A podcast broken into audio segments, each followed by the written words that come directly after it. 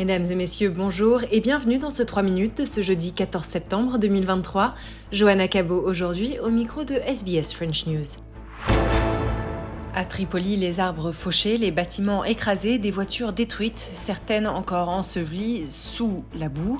Euh, ces images diffusées en boucle partout dans le monde sont celles de la Libye, après le passage de l'ouragan Daniel ce week-end. Derna dans l'Est est particulièrement dévastée après la rupture de deux barrages en amont de la ville. Actuellement, les autorités de l'Est font état d'au moins 3800 morts. Alexandre Bouchianti pour RFI. Alors il y a évidemment le camp de réfugiés qui a immédiatement été construit à la frontière par l'armée, une armée qui est d'ailleurs très présente de peur de débordements de violence qui sont dus euh, à l'instabilité en Libye.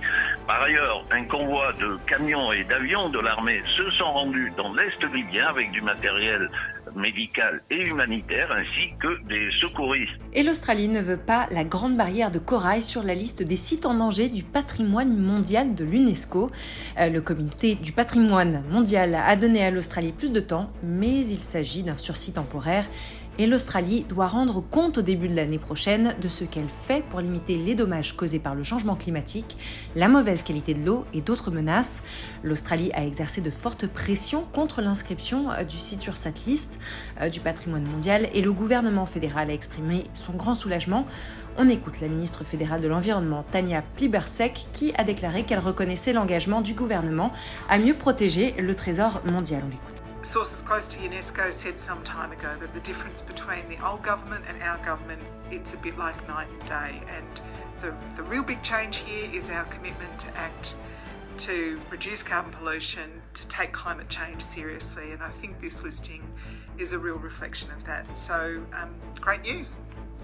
Un verre de lait en France, importé d'Allemagne ou d'Inde, un scénario catastrophe pour les éleveurs qu'il faut pourtant prendre très au sérieux. Il tire la sonnette d'alarme à l'occasion du Salon international de l'élevage qui s'achève aujourd'hui alors que les prix augmentent. Que ce soit l'énergie ou les matières premières, la France pourrait manquer de lait d'ici à 2027. On écoute Anne Verdaillé pour RFI les prix du lait qui pourraient bien repartir à la baisse. Le gouvernement s'apprête à contraindre les industriels de l'alimentaire à renégocier leurs tarifs avec les grandes enseignes pour faire baisser les étiquettes en rayon. La filière lait demande une exemption à l'heure où elle a besoin de moyens pour investir dans l'autre grand défi du moment, la décarbonation de tout un secteur. Voilà, messieurs, dames, pour l'essentiel de l'actualité. Je vous souhaite de passer une belle soirée. On se retrouve demain pour le nouveau bulletin du 3 minutes du vendredi 15 septembre 2023.